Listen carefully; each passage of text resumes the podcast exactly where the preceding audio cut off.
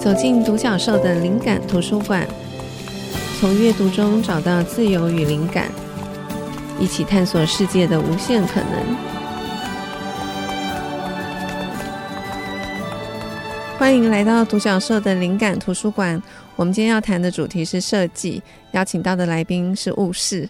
我们上次其实已经录过一次，就是邀请巫师来谈设计，但是因为其实想要请他们聊的东西其实太多了，所以又请他们再次来到节目。那欢迎雨瑞跟瑞怡。各位听众大家好，我是巫师的瑞怡。大家好，我是雨睿。嗨，欢迎于瑞跟瑞怡。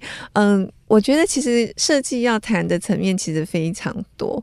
那我想先用一个比较大的题目开场好了，就是对你们两位来讲，你们怎么去看待所谓的好设计？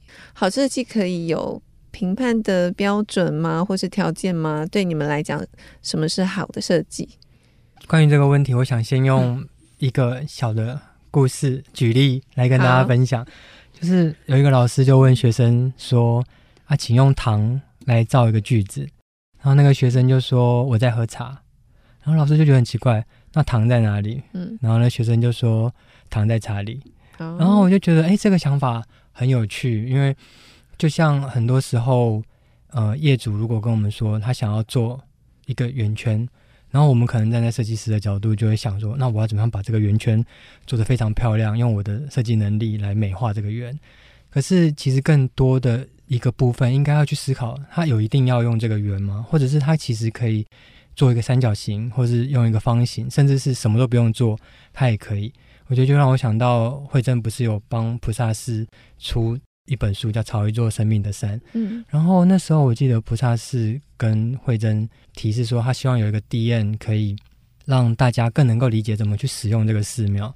呃，那时候师姐有跟我讨论说，呃，就是我们要怎么样让，就说来菩萨寺的人可以更认识这个空间，嗯，但不是只是拍照打卡，因为那里很漂亮，所以很多人就会啊。匆匆忙忙的来拍照打卡这样，哦、但后来呃是师姐提出的，嗯、呃，师姐后来自己跟我讲说，她觉得 DM 好像可以讲的东西好像不够清楚，那要不要我们干脆来做一本书？嗯、那我也觉得这概念很好。我就觉得，哎，如果其实可以用不同的方式去解决这个问题，对，那其实最重要的是那个问题本身，嗯、而不是要用什么方式去。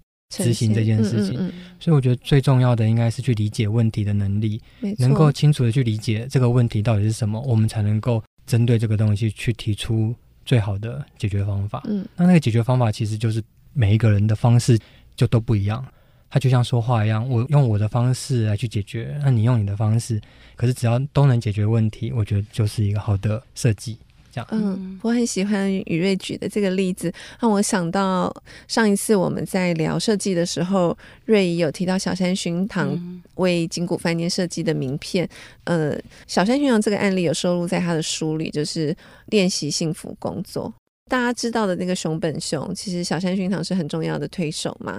那时候他就是请水野学设计一个 logo，可是就跟雨瑞讲的一样，水野学那时候接到这个任务的时候，他去思考为什么要做这件事情。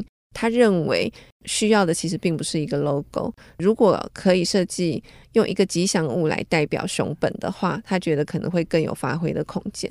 所以等于是他自己提案改变的这个任务。嗯、我觉得就像刚刚于瑞讲的，重要的是我们要解决的那个问题，我们定义的那个问题是什么？不是真的做出一个什么样的作品，而是我们回应那个问题的能力。嗯，我也很认同于瑞跟会长讲的。那我觉得好的设计应该是符合这样子的条件下。我觉得它很像水跟空气，它在我们日常生活中，你不一定能够感受到它的存在，可是它真的就陪伴在你的左右。还有另外一种是非日常的，就是你看到它的时候，你可能会被它触动，你会可能去启发你说，哦，原来还有这样子的设计方式，或者是如果这件事情是由我来做，我会去想它可以怎么设计。那我觉得这两种设计中都有一个共同点，都是它是以人为本。他是以去思考人要如何去体验这件事情作为基础下，那我觉得设计不外乎就是解决人的问题，给人带来更好的生活方式。嗯嗯，那我在想，其实设计可能跟所有的工作都一样啦，一定有觉得特别享受跟喜欢的地方，那可能也有些很挑战、比较痛苦的部分。那对你们来讲，你们的设计工作，你觉得最挑战的部分是什么？那最享受的部分是什么？嗯，我自己现阶段，我们一开始有说我们在接工作，我们会先去慎选我们的客户，主要是因为我们就两个人，所以我们一整年中能够承接的案子有限。我们也很希望，就是可以多花一点时间投入在这个案子上。所以在最初的接案子的时候，我们会去想。这个人做的事情，我们能不能认同？或是他正在做的事情，是不是对这个社会带来好处？那像我们跟慧珍合作，慧慧珍会推广阅读，或者是菩萨寺的部分，他在，我觉得他在做的是安抚人心的事情，或者是我们跟 SDGs 这个团队合作，他是在带动整个社会永续的发展，甚至是跟美术馆合作，他们也都在扶持年轻的艺术家。我觉得很有趣的地方是。我们虽然都在小小的工作室里面花很多的时间沟通跟讨论，可是我们做出来的作品，其实它已经到社会，或是到很多人不同的角落里面去发生了。我觉得这个工作意外带给我一个好像更开阔的视角。嗯，那最挑战的部分呢？我觉得最挑战的应该是你要维持这样子的水平，就是工作的水平。嗯、因为我觉得，当然我我们自己可以做我们心目中。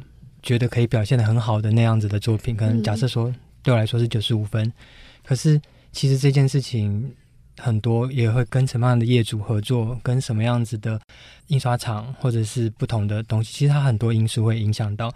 可是如果说这些变数变大，我们就有可能那个落差就变成假设说剩下七十五分。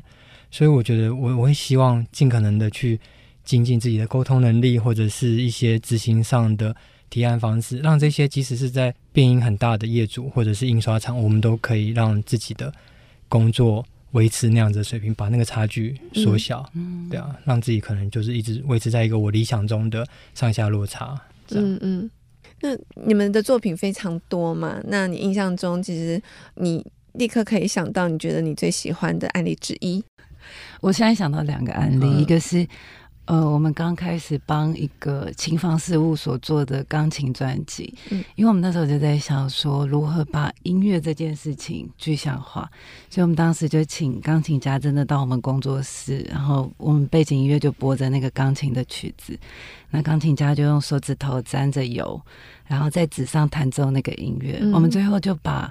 这个留下来的痕迹取出来，当成整个专辑的设计，我觉得过程是很有趣的。因为我们那时候也有拍下影片，所以我觉得它是一个在我的工作经验中，它是一个很独特的经验。嗯、那第二个案例，我想到的是二零一七年跟慧珍一起合作的《朝一座生命的山》这本书，是我。每隔几年我都会拿出来翻的。我觉得除了它的内容很好以外，其实我在握着这本书的时候，它封面的种子纸的质感，或者是编排的文字的字句跟行距，我都觉得很舒服。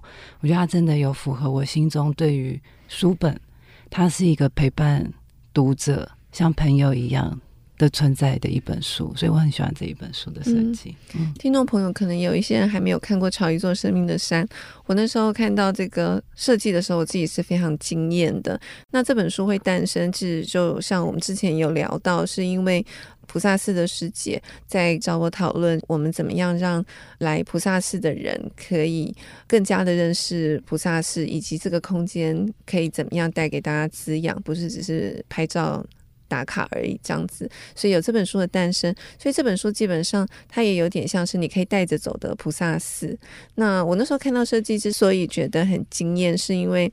我觉得两位设计师好像把菩萨寺的这个立体的空间浓缩跟具象化在一本书的呈现上。所以刚刚瑞仪有提到那个书的封面是用菩萨寺掉落的种子，用手抄纸的方式做成的种子纸，所以每一本书其实都有一点不太一样。嗯、那另外是因为。在菩萨寺的门口，你就会看到有一个水墙，水墙上面也开了一个小窗口，然后那个窗口上面有一尊佛像，所以朝一座生命的山，其实它封面就是有一尊小佛像。然后我觉得更惊艳的是，那个小佛像是可以打开的，打开里面设计师使用的是镜面纸。那为什么要用镜面纸？就是因为你打开的时候，你会先看到自己，所以就是告诉你，来到菩萨寺其实就是一个向内探索的旅程。是要去看见自己的内在。所以我觉得在每一个设计的细节上面都有这个巧思，而且他一再的去呼应菩萨寺想要传递的精神。所以我觉得我的经验在这个地方，它有非常多细节，可它每个细节都呼应。这本书跟菩萨寺的精神，它完全没有偏离，而且会让这个印象更加深刻。我觉得是层层加叠的一个设计，然后整本完整度又很高，所以我对这本书的设计印象也是非常鲜明的。啊，谢谢。好，会长好会讲，好，谢谢两位设计师。那我们先休息一下，等会再回来聊。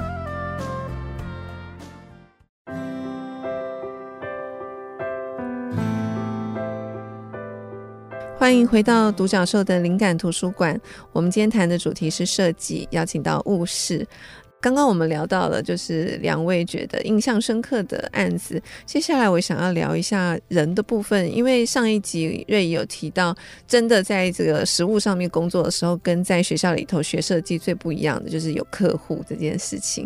那可以不可以谈一谈，在你们的这个职业的过程当中，让你们最痛苦的经验是什么？那你们有遇过什么样的奥客吗？嗯、呃，我觉得其实，在奥客，我觉得是在沟通上面会有遇到一些比较困难的地方，像是我觉得会有一些客户是不知道自己要什么，嗯、然后这好像很常见。对，不知道自己要什么，嗯、其实我觉得你就可以变成。多跟他沟通，不断的去理解他到底，分析他到底。我觉得这个阶段好像不知道自己要什么，我觉得没有关系，只要他是一个很开放的心，你可以透过很多的，像于瑞刚刚开始讲采访的方式，或是引导的方式，慢慢去帮他浓缩成，让他知道他想要的是什么。然后第二种是坚持自己要什么，就是我一定就是要在这个地方放这个东西，但我觉得这个东西也有可能，如果他讲的很清楚，那我们就可以。沟通完之后，去判断说，那我们到底有没有要去承接这样子的东西？所以我觉得这个也是可以避免。但第三个就是，我只知道自己不要什么，就是我会跟你说，我就不要这个东西，可是我也不喜欢那一个，然后我其他就交给你们自由发挥。但他也不知道他要什么。对，但是这个东西，我觉得，那你不知道要什么的话，那我觉得。当你提案，他会说啊，这个好像也不对，这个也不是我要的。那你要不要再多提提供？嗯，给我们看看，这样。嗯、那这个就比较麻烦。可是最可怕对我来说，其实是两种，嗯，以上。嗯、就假设说他不知道自己想要什么，可是他又只知道自己不想不要什么，所以你就变成像刚刚说的，他就要你一直不断的提，提完之后他也说，嗯，好像也不是这个，好像也不是那个，好像也不是，嗯、所以你就会变成。哦，我好像他的手，有些时候我就会在办公室。当然，我觉得一年可能就是会，现在就会比较少，因为我们会花很多时间在沟通嘛，所以可能一年还是多多少少无可避免，还是会有一两个，就是你在前期沟通，想说已经筛选过了，可是到最后还是发现，哎，好像还是会渐渐出现这个问题。然后我就可能在工作室，然后或者就进来说，你在干嘛？我说我不知道为什么，哇，我的手自己会动，现在一直在不断的自己在动，我都不知道我在做什么。然后我觉得其实，或者是说有一些客户，因为他没有什么经验，所以他会提出很多要求，像是他可不可以降低成本，同时增加质感。嗯、然后我可能就跟瑞仪说，哎，可是我们是设计师，我们又不是魔法师，我们没有办法办到这些东西，嗯嗯、所以听起来好像。我觉得，我觉得刚刚雨瑞讲的好像听起来很有趣，可是真的在经历的那个当下是很痛非常痛苦的。我觉得最痛苦的经验是你甚至会觉得我自己是不是不会做设计，会打击你的信心。因为他会，他会给你一些反馈，是让你觉得说，哎，你怎么都不懂我在说什么，或是你，哎，你怎么讲都听不懂。你是不是？哦，他反而会觉得说你们怎么听不懂？对对对，那可是这真的就是沟通频率的问题，嗯嗯嗯、就是有些客户的频率的确就是跟我们对不没有那么对得上。可是其实，在合约里面都已经会讲好说我们会做几次的提案。那如果某个地方我们觉得双方没有共识的时候，我们就可以喊停。可是有时候，当就像于瑞讲，你怎么听不懂的时候，你会很难过，你会觉得我们工作室做不好这件事情，你会。很希望能够去导正这件事情，所以你会忘记你再多做个两款给他。我会忘记合约上当时做的是什么事，嗯、所以这个时候其实我我反而会停下来问自己说：那我当初为什么要接这个案子？嗯，我之前是觉得它是一个对这个社会、对这个环境好的嘛？只是因为现在客户是人跟人之间沟通的问题。好，如果我再审视自己一次，我觉得对，这真是一个对社会好的案子的时候。我会换一个角度去想，我就会自己有一点在心中有一个小剧场，是我要加入他这一队，嗯，就是我不要跟他成为对立面，我站在他同样的角度，比他更早对我提出疑问的时候，我就帮他解决问题，因为我希望这个案子他可以顺利的结案。嗯，可是如果你问我说这个客户再来找我们，我们要不要接的话，那答案一定就是不要的，一次就好，一次一次的体验就够了。OK。那因为刚刚讲到客户嘛，那我也想要趁这个机会帮很多的听众朋友问：那如果比如说我现在我要找设计师，你们会怎么建议？就是说要去找设计师的这个客户这一方，应该要做什么样的准备，或者是说在跟设计师沟通的时候要避免哪一些事情？嗯嗯，我想一下，其实因为我觉得我们自己也很有可能会成为别人的客户，对，所以。有些时候，当我们变成客户的时候，我们也在想说，会会不会提出这样的想法，其实不太礼貌，或者是我们准备的不够充分，让他抓不到方向。所以，其实很多时候，像刚刚我们讲的啊，我们希望能够提供什么给对方，让他更知道我们要什么的时候，嗯，我觉得我们也会其实是蛮紧张的，这样，嗯嗯。我觉得我们在做设计案的时候，其实我们同时也会去找，比方说摄影师、插画家或者是导演合作。这个时候的立场，我们就反过来嘛，变成我们是他的客户。那我觉得这种事情真的是你要真的跟他合作过一次之后，你才知道你们双方适不适合。那前提当然我们要做很多充足的准备。那对方如果他也是尽力的做出来这个成品的时候，可是跟我们想的不一样，我会去想。我是不是能够给他更多的空间去发挥，同时我也让自己有更多的空间去接受专业提供给我们的不同的可能性。因为有时候静下来，并不是这个东西不好，而是我已经有一个先入为主，它应该是什么样的样子。所以我觉得多尝试跟不同的人合作的好处是，你可以在每个阶段中都去学习到跟接触到更多新的不同的可能性。我觉得要留出那个空间，就是接受。如果你今天找。设计师做，或是找不同人合作，其实信任他。对，因为其实很多时候其实不是叫他做出我心中的那个样子，嗯嗯，而是你是跟他一起合作，所以你要给他一些空间，让他可以发挥。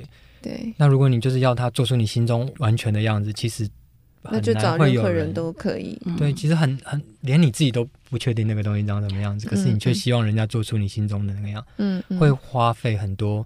心力去磨合，对，嗯，我觉得这对大家其实都，而且那产出的可能并不是一个最优秀的东西。嗯，那刚瑞怡讲的，就是说先前要做一些准备，具体来讲是什么样的准备？我觉得他如果可以的话，我希望他可以很清楚知道他的目的，嗯，时间还有制作的预算，嗯，然后再来是他有没有。去看过你现在找的这间设计公司，他们的风格是不是你喜欢的？嗯，那再来是，我觉得设计这件事情它本身就很抽象，所以如果要促成双方第一次在会议上有共识的话，我觉得不妨你可以去找你喜欢的案例，嗯，或是这个设计师他以前过往的作品，大家有视觉的东西一起来讨论，其实会更快达到共识。嗯嗯，我记得在做书的时候，瑞仪会给我一个表格。呃，就是要先填一些东西，那个东西是不是也是你们后来发展出觉得可以帮助客户更去理清他为什么要做这？你刚刚讲为什么要做这件事情，一些你们可能需要知道的讯息，对不对？对对对，因为那个表格，哎，慧珍我也很好奇，因为其实我不知道客户在填的时候的时间跟心情是什么，因为我通常都是已经收到大家填完，嗯、可是我的想象是你在跟我。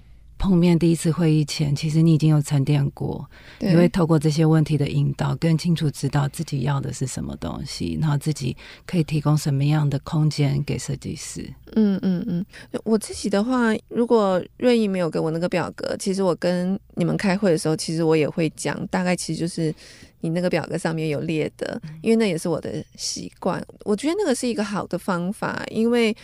因为我们自己是可能做书也很多年了，有一些基本的经验，或是我的个性，我本来就喜欢在前面把问题想得清楚一点。可是我在想，也许可能他第一次做书的人，或者是说他没有习惯从这个方式去思考事情的人，我觉得有一个书面的表格，就是说设计师已经先列了一些问题去帮他理清，我觉得这是一个蛮好的方法。嗯，好，那我们先休息一会，等会再回来聊。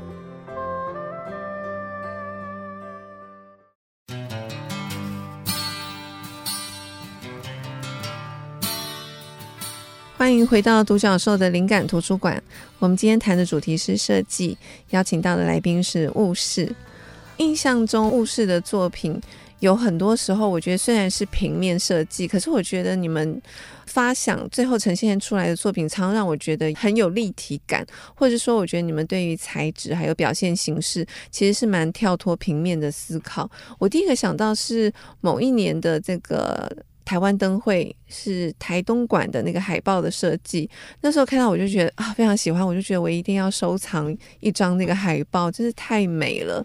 就是虽然我们现在在节目上面没有办法精确的描述那个视觉，可是我想请就是两位设计师可以回想一下你们那时候的发想跟呈现的过程，怎么产出那么杰出的作品？谢谢惠贞。我我记得那个时候我们先跟客户。讨论的时候，嗯、他们都没有跟我们说：“哎，你设计应该要怎么做？”嗯、他反而是花很长的时间跟我们说，他们真的到台东填调的时候，他们有多喜欢这个地方，台东的阳光。田跟人在他们心中留下海洋，海洋留下多深刻的印象。我印象很深刻是他们还跟我们分享原住民的一句话，他说：“族里的老人家说，当婴儿刚出生呱呱坠地的时候，他的第一件衣服是来自太平洋的风。”我觉得当时我就对这个画面很触动。我们在想，那如果大家还没有到台东，有什么样是你一看到这个意象，你就会立刻回到那个现场？那我们讨论之后，我们觉得月光海的这个印象是大家都很深刻的。那我觉得瑞可以分享一下那时候设计的想法哦，因为。其实我在脑中里面都会偶尔就会看到一些有趣的想法，我就把它收集在我的那个小口袋里面，就想说啊，如果你所以你也是喜欢建档的吗？你没有我都是记在脑子里面，或者是我在网络上如果看到有，我就把那张图片存起来。嗯嗯然后我我们每次去 Seven 买那个微波便当的时候，我就觉得啊，这个东西好好玩啊，因为它是一个微波的提袋嘛。你如果把那个微波便当放在这个提袋上，它就会变成从一个平面变成立体。对。然后我每次跟他说啊，我有机会，我一定想要把这个东西运用在设计上。嗯，可是一直找不到那个机会。然后这次的那个台东灯会的海报，然后我就觉得说，哎，它好像，因为它要呈现的是海浪，我在想说有没有可能就透过这样的加工，让这样子的平面视觉变成具有时间动态跟光影变化的一个立体的东西。所以那时候就把这个想法。其实当时想很简单，就是是不是就只要切几条线，嗯，然后等距的切几条线之后，它就可以透过拉扯，它就会变成这样。然后跟印刷业务讨论了之后，他就跟我们说啊，这个成本上可能比你想象的要贵很多，因为 Seven 在印这个东西，他们是数量非常庞大，可能好几万个，所以它的这个刀模的这个钱，它可以平均的分摊在每一个的里面。可是这个海报，它可能好像是印一百。一百张左右，对，所以你变成一百张要去平均分摊这个费用，对他们来说可能就超乎他们的预期。嗯，嗯，可是我觉得那个印刷业务他很愿意去帮我们想方法，嗯，你只要提出这个想法给他，他就会去帮你想说有没有可能在这个预算上面有更多更聪明的解决方式。所以他就说让他去问刀模的这个厂商，他说啊，他可以变成单数的开，嗯，然后双数他只要错位。它就可以切割出不同角度，嗯、但是呃，又可以透过拉扯把它拉开来的这个刀模，嗯、还是可以达到你要的效果。对，它就不用做这么密，对，然后它的成本上就可以大幅降低。嗯嗯，所以我觉得对我来说，我很喜欢这个作品，是因为它是很简单的一个想法，可是它用很聪明的方式解决这些问题。嗯嗯，所以对我来说，它是工作室蛮重要的一个作品的。嗯。我也很喜欢那张海报。我们刚刚聊了很多跟设计有关的东西，我想再回到人的身上，可不可以请问一下两位设计师？因为我觉得我们其实都是广义的创意工作者，所以我觉得在这种需要大量的灵感跟创意的这个工作，生活其实是建构这些东西的养分很重要的元素。就是通常我们不太可能遇到一个案子来的时候才去印象嘛，就像瑞怡跟雨睿，平常对于一些事物的感受性，还有一些东西，你们就会刻印在你们自己的脑袋里头。所以我很。好奇，就是你们除了设计以外，两个人分别的兴趣是什么？还有除了设计以外，你们还有没有什么其他想要尝试的事情？我我去想这个题目的时候，我发现我很难明确的去讲出一个我的兴趣是什么，因为我发现我对很多事情，我都会在某一个时间里面非常的投入。嗯，比方说，我喜欢看这个导演的电影。我就会把他所有的电影都找来看。然后我喜欢听一首歌，我发现这首歌很好听，我可能就会一直轮播。那像我最近喜欢上走路这件事情，所以我只要有空的时候，大概都会花一个半小时到两个小时去走路。那我有走过不同的时段，比方说早上。呃，五点到七点的时候，你会发现整个城市的街道会变得很安静，然后会感受到整个空气是很很舒服的。早上你也可以看得到日出。那我有走过下班之后，大概五点到七点左右，那个时候的天空跟云朵就会有很多不同颜色的变化，那你也可以欣赏到夕阳。或者是晚上八点到十点的这个时段，我发现现在就算是晚上，夏天的晚上走起来，你还是会觉得那个汗会从额头一直滴下来，你会感觉到身体的那一股热气。然后我有一次遇到超级月亮，我觉得那次的经验很有趣，是你会觉得你好像走在一个剧场的场景里面。然后我记得我在走路的时候，其实不太会想什么事情，可是。像刚刚讲的一些跟自然的经验，比方说小鸟飞过我的身边，或是看到萤火虫的这些事情，我觉得这些点点滴滴我会放在心里面。嗯、然后就像刚刚讲的那些兴趣，我觉得我都会去做到我满足为止。我觉得它之后就会变成我日后的养分。嗯，那如果我接下来想要做什么事情，其实很希望把自己。内在的这些想法，做不同的形式去创作，它不一定是要为了客户或是为了发表，而是做让自己觉得快乐的事情。嗯，好棒。雨瑞呢？嗯、呃，我的话。我应该是车子，车子对对，车子的话，我觉得应该应该车子算是很重要的。我有一个有趣的经验可以跟大家分享，让大家知道宇睿喜欢车子的那个程度的界定有多疯，有多疯狂。我记得有一天上班的时候，晚上我就觉得，哎，为什么我们工作室楼下有好多台跑车？飙车族呢？飙车族一直经过，然后就跟宇瑞讲，宇瑞就默默的从那个荧幕探头出来说：“没有啦，我在播不同车子的引擎声，我在自主训练，能不能听到这个引擎声？” 判断是哪一台车？天哪！我记得你有一个、哦、是，是 BMW，嗯、哦，我记得你还有一个社团是跟哦，有个社团对，因为因为我平常走在路上，可能我就会去猜说，不是有些人会怕车子被刮伤，嗯，然后他就会盖一块布在他的车子上面，然后我就会试着不去掀开那块布。哦，你就。从它的外形去思考那个布下面是什么，露出来的那个小小的一些关键，然后我就去猜说啊，它大概是什么车，然后我就觉得啊，这个很有趣，我就把这件事情跟我的朋友分享，嗯、然后就发现我有一两个朋友也会跟我一样，也是这么疯，然后我我就创了一个社团，叫做“名车探柯南”，然后就是我们在那个里面会贴很多照片，可能我在路上拍到的照片，然后。可能第一台是什么，第二台是什么，我们就说不是要拆前三台，是拆第四台。可是第四台只有露出小小的方向灯跟一个小小的轮胎，然后我们就或者是后照镜是吧？嗯啊，有时候我也不知道那台车到底是什么。可是我们就是会在这个里面，就是大家会一直互相的丢问题，嗯、然后在里面猜。对啊，我觉得其实蛮。可是你为什么这么喜欢车子？哎、欸，我真的不知道哎、欸。哎、欸，这对你来讲是也是一种舒压吗？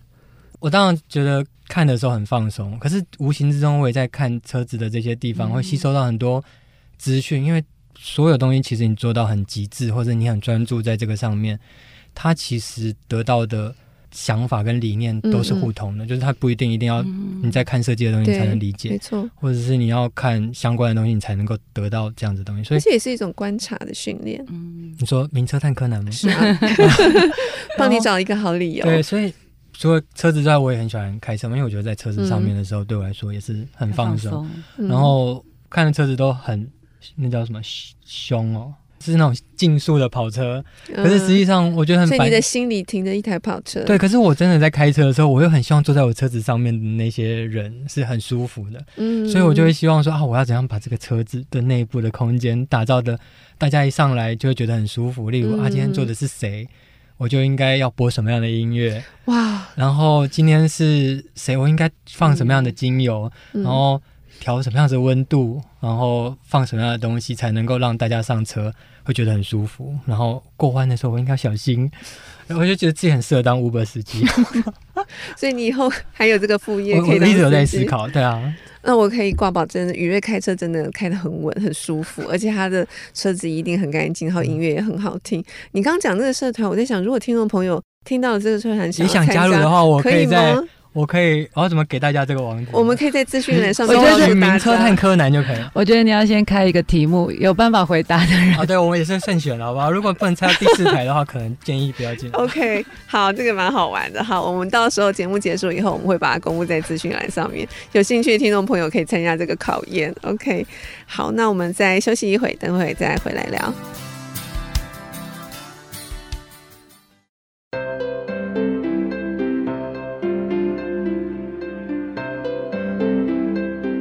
欢迎回到独角兽的灵感图书馆。我们今天谈的主题是设计，邀请到的来宾是雾室。嗯、最后一题啊，我想要问一下两位。我觉得可能一般听众可能会觉得，诶，设计就是可能跟设计师有关，或者说工作如果需要设计的时候才会考虑到设计师或者设计这件事情。可是其实。我觉得设计啊、美学啊、品味这些东西，应该是要跟我们的生活关系是更近一点的。嗯，哦，我不知道，就是比如说对雾室对两位来讲，你们觉得设计对一个人的生活的重要性是什么？嗯，我觉得设计其实是一个传达心意的媒介。哦，所以我觉得，就像刚刚讲，好的设计就像空气跟水，你可以很自在的在里面呼吸，在里面生活。所以我觉得每个人都想活在充满新意的环境当中，嗯嗯，所以其实可以处处留心你生活周围的好的设计是什么，然后你也去善待这一个环境。嗯嗯。啊、哦，我很喜欢这个说法。雨瑞呢？我没有，我这题我交给瑞一讲。是这样吗？好，还有我突然 OK。那雨瑞，你要不要分享一下你的推荐书？你你最近在读的书，或是关于设计？你上次还有没有想要分享的？哦，好，上次没讲到的书。那我想要分享给大家的是井上雄彦的《空白》。嗯，那。空白这本书其实主要是透过编辑的采访来记录，呃，漫画家井上雄彦他在连载《浪人剑客》这个漫画的一个过程。然后在这个过程里面，他遇到很大的一个心情的起伏。其中一个原因，应该我可以问，就是试着问大家说：你如果有在看漫画的，你印象中最深刻的结局是哪一个？我觉得一定很多人都会回答是《灌篮高手》的结局，因为他的那个结局很特别，是至少在当时是。你以为故事正要开始，因为他们要打全国大赛，可是突然他就在某一场比赛胜利之后，他突然切断说他们下一场比赛就整个输了，然后他们就打道回府，嗯，所以然后整个故事就结束了。我觉得他收尾在一个让你觉得很惊讶，同时又意犹未尽的地方，可是其实这就是很真实的世界会发生的事情。那连作者其实自己也说，他觉得没有比这个。更适合的结局，所以你就知道这个结局，即使在十几年之后，作者也是这样觉得的。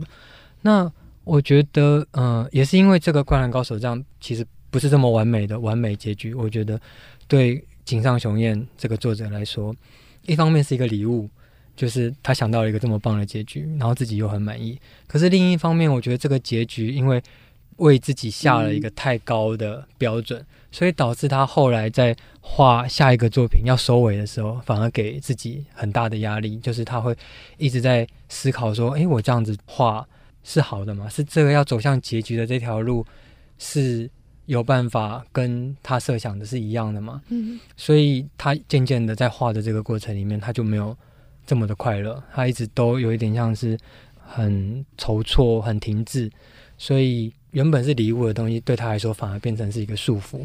然后经历了很长的一段时间之后，他才意识到说，其实他不应该在画《浪人剑客》这个漫画的过程里面一直去思考，把结束连载这件事情当成是整个作品里面最重要的地方，而是他应该要去花更多的心思，去好好回到他的初衷，就是感受画画的这个乐趣，然后想出好的故事，能够感动人心。所以，当他把这个心放慢，留出一些空白之后，他反而就更能够。去感受他原本享受漫画的这个乐趣，这样。然后，可是其实到现在，《让人剑客》也还没有恢复连载，因为他还是在思考他要怎么设结局。可是我觉得他的心境上已经有很大的转变。嗯、我觉得这在设计上面其实也很容易会遇到这种停滞不前，或者是想不到下一步该怎么做。嗯、我觉得看这本书会有很大的帮助。OK，睿仪呢？呃，我想推荐的是四肢愈合《宛如走路的速度》啊、哦，那本书也是你们设计的，对不对？对，刚好是我们设计。我的日常创作和与世界，我很喜欢四肢愈合这个导演，就像刚刚讲，他每一部电影我都有看过，而且会重看好几次，因为我觉得他的电影中都会有很多，我觉得对生命的提问，比方说，嗯、呃，很优秀的大儿子为了要救溺水的人，结果。孩子死掉了，那活下来的那一个人，母亲从母亲的角度要怎么去看待这个活下来的人的生命？或者是养育了六年之后，才发现自己的亲生小孩在当时医院报错对象，那他是要选择跟自己血缘有关的孩子，还是现在已经照顾六年的小孩？我觉得在看电影的时候，我觉得他都没有一个。标准的答案，他都在一个很暧昧的关系当中。嗯、那我也很喜欢他画面中细腻的去呈现日常的景象。我觉得有一幕我印象很深刻，他可能真的就是很平凡。在比海还深的这部电影里面，饰演儿子的阿布宽到饰演妈妈的树木希林的家里，然后他们。那天是夏天，很热嘛，所以树木希林那时候就说：“那你可以吃冰箱里面他自制的用玻璃杯装的可尔必思冰。”然后阿布宽就一脸嫌弃的说：“你做的那个冰有冰箱的臭味，他不喜欢吃。”然后那时候妈妈就拿那个铁汤匙刮刮刮刮刮，他就刮掉这个表面之后，他说这样就可以吃了。然后下一幕就是他们两个很用力的拿汤匙去戳那个冰，接下来就是冰吃完放在水槽里面的画面。这个画面其实我觉得它没有什么特殊的意义，可是它真的就很像我们日常中平凡的一天，或者是跟母亲之间平凡的一个回忆。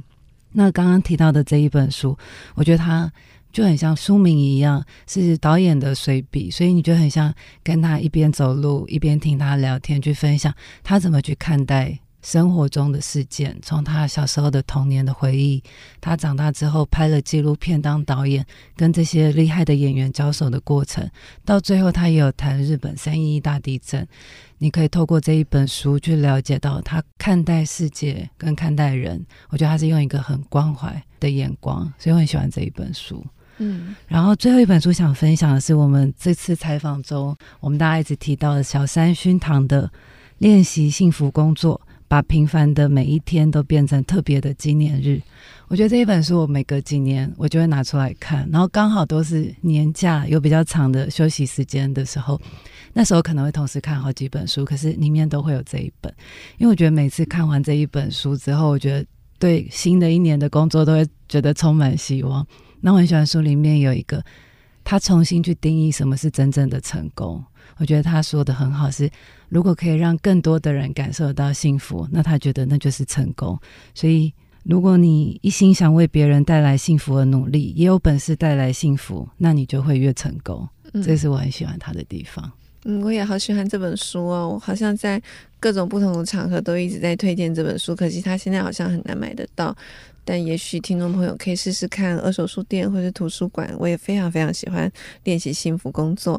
那我今天这一集我想要分享两本书，一本是森本千惠《想法诞生前最重要的事》。